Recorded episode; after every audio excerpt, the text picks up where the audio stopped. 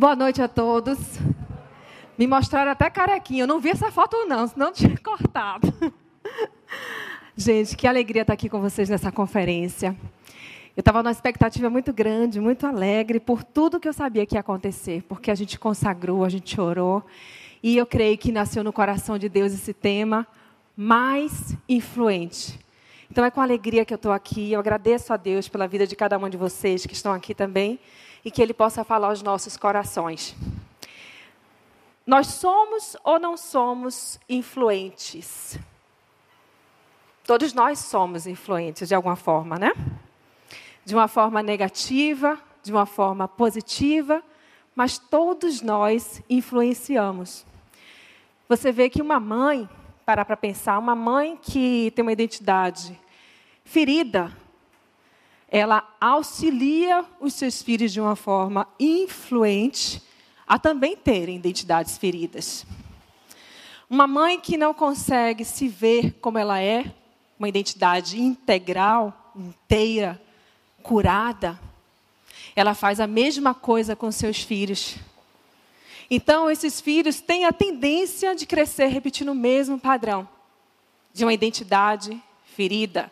Então, a gente sempre influencia de alguma forma.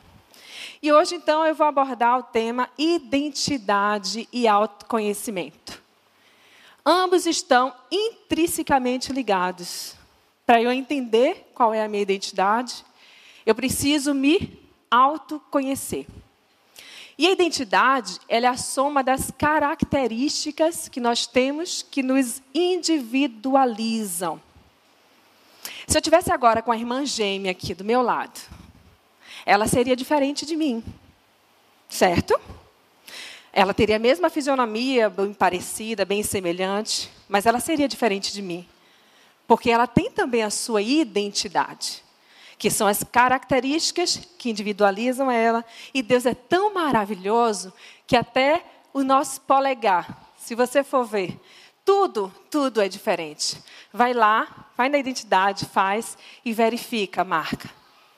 Isso também nos individualiza. Que Deus tremendo, que faz uma digital para cada um de nós, para mostrar o seu poder. Que coisa mais linda. Então, assim, eu quero fazer um teste com vocês para a gente começar, certo? Podem fechar os olhos. Quero que vocês pensem em uma amiga. Os homens que estão aqui podem pensar num amigo. E pense nas características dessa pessoa. Quais são as características dela? Logo vão vir algumas características à mente de vocês. Podem abrir os olhos.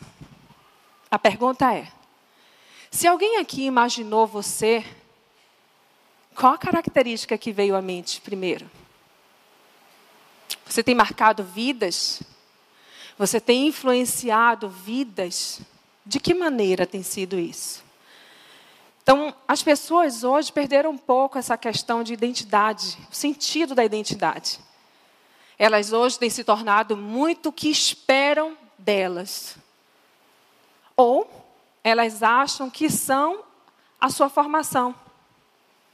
Aí se perguntasse para mim, Sayonara, quem é você? Eu vou entregar toda a minha formação, mas eu sou essência. Eu sou sayonara primeiro.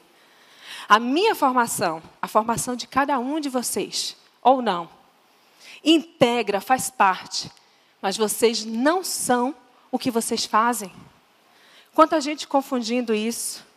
E essa confusão tem trazido tantos problemas, tantos conflitos nas mulheres. Eu atendo mulheres que estão em casa que trabalham em seus lares, que trabalham mesmo, né? Que gente trabalha mesmo. Trabalham nos seus lares e se acham um nada. Eu não sou nada. Ela é.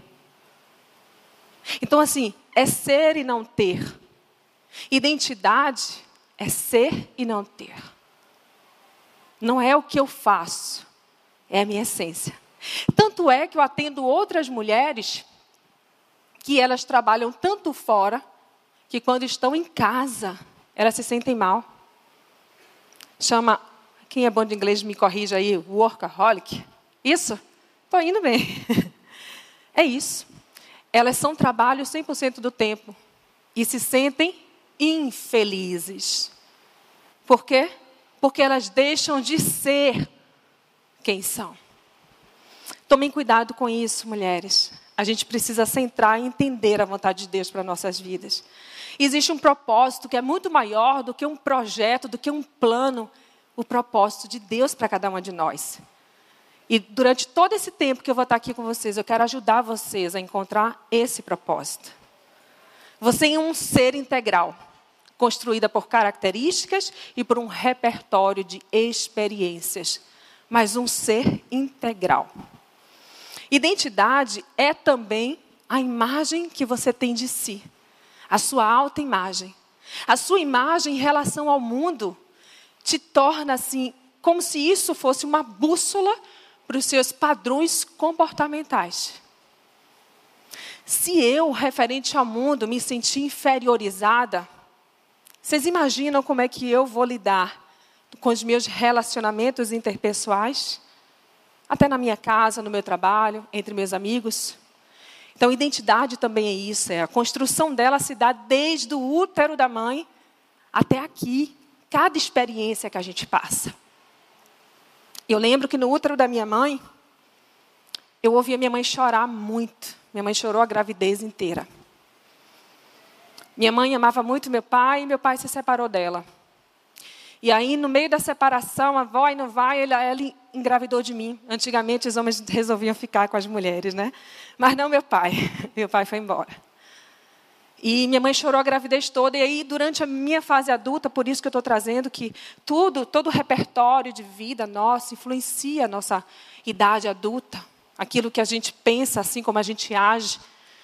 E eu não, não aguentava ver ninguém chorar. Criança, gente adulta. E orava muito a Deus para ele me mostrar por que, que eu não aguentava ver choro. A minha filha, que foi minha cobaia, eu tinha 18 anos quando eu tive ela, Jaqueline, hoje ela é psicóloga, já é uma mulher. Quando eu tive a Jaqueline, eu, se ela chorasse, eu dava, só para calar a boca. Mas aquilo estava me incomodando muito, e eu fui buscar isso, eu fui buscar autoconhecimento. E orava muito a Deus. E um dia eu estava numa igreja e tive um flash. Eu não tive nada de regressão, não foi nada disso. Só um flash que Deus me entregou como revelação. Que eu estava no útero da barriga, no útero da minha mãe, e minha mãe chorava muito, e eu liguei para ela, falei, manhinha, né, porque lá a gente chama manhã, vocês estão vendo que eu sou nordestina, né? Tá claro. falei, manhinha, manhã é o seguinte, essa é mãe, eu ligo para ela assim, manhinha, bença mãe. Aí se eu não disser isso, não tem como iniciar papo com ela. Aí ela fala, Deus te abençoe, minha filha. Aí se eu estou com visita, eu faço assim, Oi, mãe, tudo bem? Sua bênção. Ela fala, quem está aí? Mas, enfim, eu falei, mãinha, eu tive essa visão assim. O que aconteceu? E ela disse, filha, eu chorei todos os dias da sua gestação. Enquanto eu estava gestando você, eu estava chorando pela ida do seu pai, que ela amava muito. Então, vocês veem que nós somos construídas a partir do útero até a nossa idade adulta eu nessa construção toda da minha vida eu tive TDAH, tenho TDAH, e eu sempre fui obesa, sempre fui. E aí eu sempre era aquela última que me chamavam para jogar nos times. Ou seja, aqui sobrou, alguém me chamava, vem, pode vir para o time, porque foi a que sobrou. E aí eu tinha TDAH, e eu pensei, e uma professora minha ainda me disse que eu tinha o QI abaixo de zero.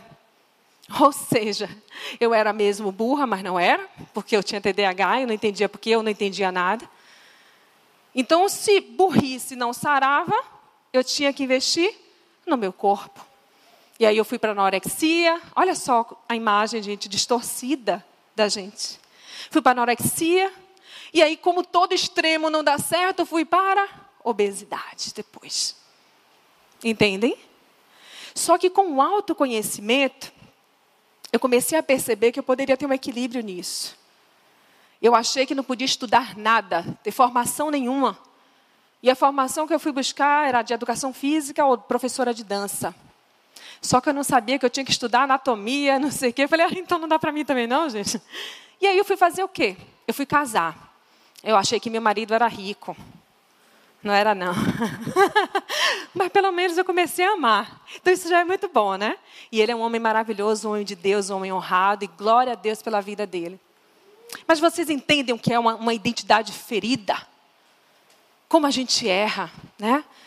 Então, assim, por isso a importância do autoconhecimento.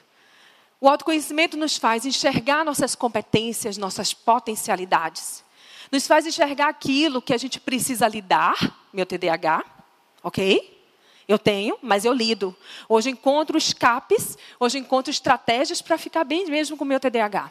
E eu consigo, olha as formações que eu tenho. Quer dizer, não era para ter nenhuma se eu acreditasse que eu era burra. Eu não era burra, eu só precisava lidar com o TDAH. E para a obesidade, hoje eu preciso fazer minhas restrições porque gerou em mim uma compulsão alimentar. E eu sou tratada a cada dia dessa compulsão. Primeira história difícil, eu vou para a geladeira ou para o armário. Mas antes de ir para a cozinha, eu preciso saber o que eu vou pegar. Porque senão eu ganho peso de novo. Na verdade, eu já até ganhei um pouco. Mas ok, está tudo bem. Porque isso a gente de novo contorna e equilibra. Só a burrice que não tem jeito, mas eu também não sou burra, então está tudo bem. Então, vamos lá. A construção da nossa identidade não se dá unicamente no eu. Até parece, né? Sou eu quem construo em minhas experiências. Não é. A construção da minha identidade se dá também no tu. Tá, vamos lá, como é isso, Sayonara? O que tem a ver o tu com o eu? É meio estranho, né? Mas é real. Como é que eu posso saber que eu tenho uma cabeça grande? Eu não sabia que eu tinha um testão.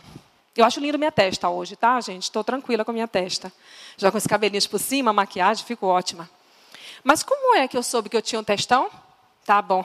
A gente vai estudar na, na, no jardim de infância que eles não deixam falhar, né? Eu era chamada de testão, botijão de gás e lá foi fumaça. E não tinha bullying para processar ninguém, né? Depois a minha irmã começou a me chamar e pedir ela, por favor, não me chame mais de botijão. Era bujão. Ela falou: tá bom, nunca mais eu vou te chamar de bujão. Aí começou a me chamar de jambu. E eu achei que era tipo uma fruta. Um dia eu descobri que era o inverso. e eu tinha sido enganada. Então, assim, se dá também no tu. Como que eu vou saber que eu tenho uma estatura mediana? Eu posso simplesmente me avaliar no eu e dizer que eu sou alta. Mas eu não sou alta. Eu tenho uma estatura mediana. Por quê? Porque eu comparo no tu. Ok? Então é assim que se dá a construção. O que você vivenciou te impulsiona ou te limita. E dentro de nós, nós temos essas, esses dois fatores. Aqueles que te impulsionam e aquele fator limitante. Todas nós temos. O que eu nutro vai ser mais forte em mim. Enquanto você se limitar, você vai permanecer onde está, paralisada, estagnada. E a gente está aqui para aprender que a gente pode ser mais influente de forma positiva com a identidade curada. Pergunta: como está a sua autoimagem? Vamos começar a avaliar isso? Talvez tenha um tempão que vocês não tenham ouvido isso, né? Como está? Como foi construída a sua identidade? Padrões de comportamentos, sim, né? Não só padrões de comportamentos, mas os seus próprios temperamentos constroem vocês também. Bom, se for temperamento, a gente lida. Porque eu sou impulsiva. Mas nem por isso eu saio por aí fazendo qualquer coisa, chutando as pessoas, né? Ok. E se for um padrão de comportamento? Você desconstrói. Se sua imagem está distorcida, e a gente sabe quando tem imagem distorcida, é estranho. Porque a gente fica lutando pela mesma coisa a vida toda, dando volta em círculos. É o que a gente chama até de ciclo da autossabotagem. Eu vivia a vida toda tomando latas e latas de leite condensado e de sorvete assistindo televisão. Eu já comia 11 pães francês só no café da manhã. Às 8, porque às 10 eu já estava com fome de novo. Sabe o que, que é isso? Ciclo, ciclo de autossabotagem. Eu me autossabotava para continuar no padrão de sofrimento. Nossa mente é incrível, né? Mas vocês têm o poder. Tem esse agente impulsionador em vocês para a mudança. Então, assim, para a gente mudar uma autoimagem distorcida, como é que a gente faz? Aí entra o autoconhecimento. Não tem como identificar essa identidade minha e ter essa identidade curada se eu não passar a ter e a, a tratar dentro do autoconhecimento. No autoconhecimento, a gente identifica, a gente desenvolve as nossas competências, potencialidades, mas a gente também identifica e trata as nossas fragilidades. Se eu negasse até hoje que eu desenvolvi a compulsão alimentar, embora tenha feito a bariátrica, se eu fizesse isso, eu jamais estaria em tratamento todos os dias. E eu teria provavelmente recebido os quase 50 quilos que eu perdi. Eu já ganhei 10. Mas eu vou voltar de novo. vou voltar. Estou aí, já estou firme, tá? Vamos lá, eu vou deixar umas técnicas para vocês aqui do autoconhecimento. Tirar tempo do dia para uma autoanálise sincera. Gente, vamos falar a verdade? A verdade. Só tem a gente aqui. Quem fez hoje uma autoanálise, hoje, essa semana, vou dar colher de chá, uma autoanálise bem sincera de si. Quem fez, levanta a mão só para ver. Ok. Uma, duas, três, quatro pessoas. Desse auditório todo, cinco, seis, sete. Vamos botar dez? Desse auditório todo. Você sabe que a autopercepção precisa ser constante? Se eu não me auto-percebo, eu faço coisas que depois eu vou parar e dizer, puxa, só foi pela emoção, foi reatividade. Eu preciso fazer isso. Então, forma de autoconhecimento é fazer autoanálise. Tem a técnica do espelho que eu acho ótima. Você olhar no espelho, nos seus olhos, e observar você mesma. Pensar, quem sou eu? A gente tende a olhar cabelos, roupa, né? maquiagem, mas de olhar nos olhos. Aí uma mentorada, eu falei para ela assim, olha nos seus olhos, no espelho. Tranca a porta para ninguém achar que você está maluca. Fica quieta lá. Olha no espelho. Aí ela veio na próxima sessão, eu falei, o que, que você viu? O que, que você me traz? E ela falou assim, eu vi que eu estou cheia de rugas. Eu falei, não era isso, mulher. para você olhar no olho. Enfim, ela tratou as rugas, ou seja, foi algo bom. Mas ela trouxe na sessão seguinte algo muito importante. Não precisa dizer aqui, mas ela chorou muito ao dizer o que ela conseguiu enxergar em si mesma. Autoconhecimento. A outra técnica é o genograma. Padrões, descobrir quais são os padrões da minha família que eu repito. A gente simplesmente repete. Quer ver? É mais fácil a gente analisar no outro, né? Pensem nos maridos ou em alguém perto. Você olha para o marido e fala assim, meu Deus, você fala igual o pai. Mas não diz a ele, né? Que ele aborrece. Mas a fala é igual a do pai. Né? Eu, ontem estava olhando uma fala de Mário, aí parei e falei assim, meu Deus, meu sogro todo. Mas não disse a ele, está sabendo agora, mas eu não tinha dito a ele. Mas é verdade. E sabe o que, que vocês e eu fazemos? Nós repetimos padrões. Se a gente se auto-observa, a gente começa a mudar.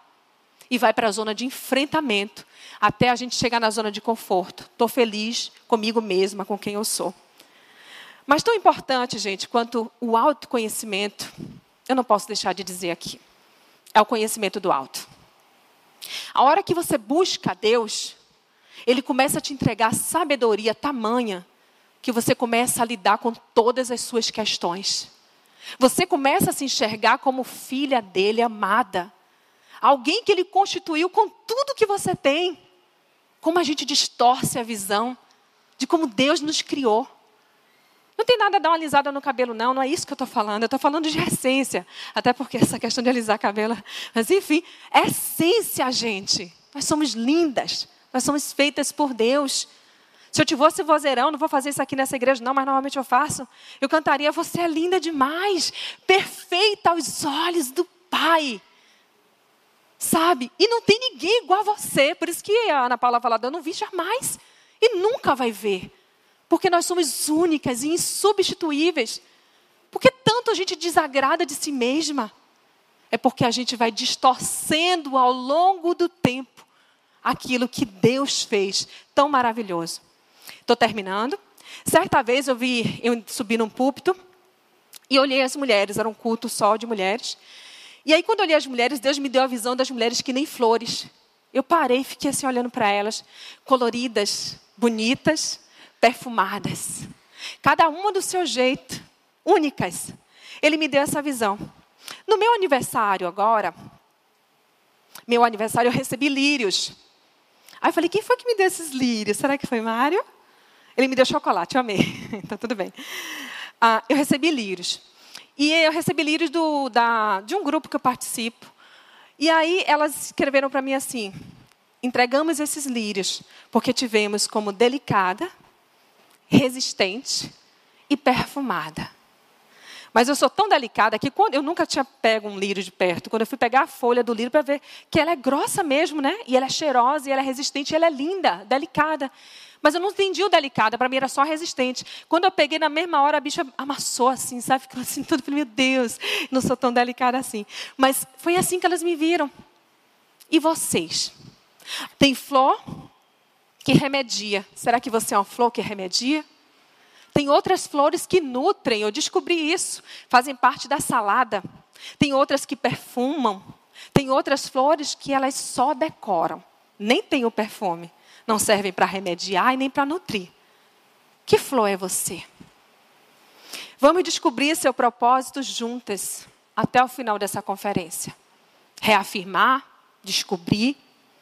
É pelo autoconhecimento que você constrói uma identidade curada e sempre é tempo. Sempre é tempo. E assume a identidade de filha que foi otorgada a nós. Não dá, eu não consigo assumir a identidade de filha se eu não tiver uma identidade curada. Eu não vou conseguir assumir essa identidade de filha. Assumir de verdade. Não é falar, é saber que eu sou. Porque Ele me entregou isso, foi otorgado a mim. Então, Amanhã nós iremos abordar sobre identidade ferida e identidade curada. Amém? Que Deus abençoe a todas vocês.